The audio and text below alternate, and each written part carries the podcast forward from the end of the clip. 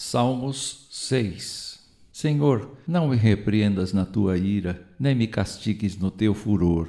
Tem compaixão de mim, Senhor, porque eu me sinto debilitado. Sara-me, Senhor, porque os meus ossos estão abalados. Também a minha alma está profundamente perturbada.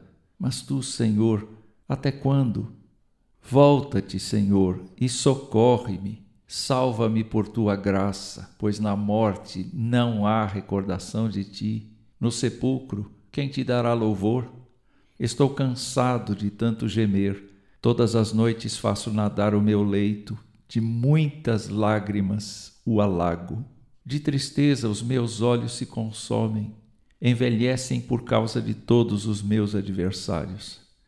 Afastem-se de mim todos vocês que praticam a iniquidade porque o Senhor ouviu a voz do meu lamento, o Senhor ouviu a minha súplica, o Senhor acolhe a minha oração. Sejam envergonhados e fiquem extremamente perturbados todos os meus inimigos. Retirem-se, num instante, cobertos de vergonha. Esta bela poesia de Davi retrata o que pode acontecer a qualquer ser humano.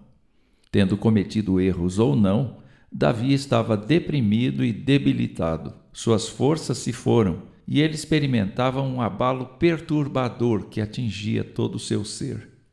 Por ser um crente, Davi pedia que o Deus de Israel não o olhasse com olhos de reprovação e sim com pura misericórdia e o livrasse dos problemas pessoais e dos inimigos que enfrentava. Chegou até a argumentar que quando se morre, cessam a fé, o louvor a Deus e a comunhão com os outros. Tudo se acaba. Naturalmente, Davi, que viveu cerca de mil anos antes de Cristo, ainda que cresce na eternidade, não sabia das dimensões da vida eterna reveladas por Jesus Cristo no Novo Testamento e prometidas a todos os que creem, inclusive a Davi e aos crentes do passado.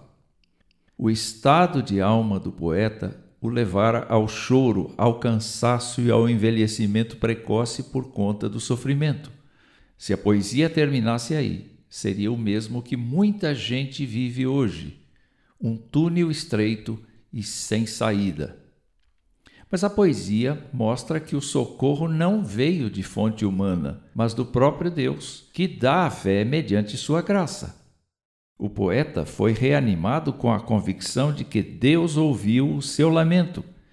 Deus sempre ouve a quem clama por ele e muda as coisas.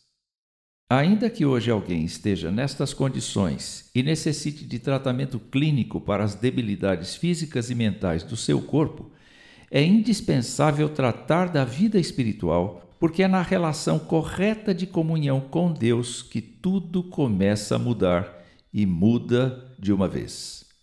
Deus amou o mundo de tal maneira que deu seu Filho unigênito, para que todo o que nele crê não pereça, mas tenha vida eterna. Deus enviou seu Filho ao mundo, não para que condenasse o mundo, mas para que o mundo fosse salvo por ele. Este é o momento de se refletir acerca de atravessar o vale e caminhar pela fé na direção de Deus.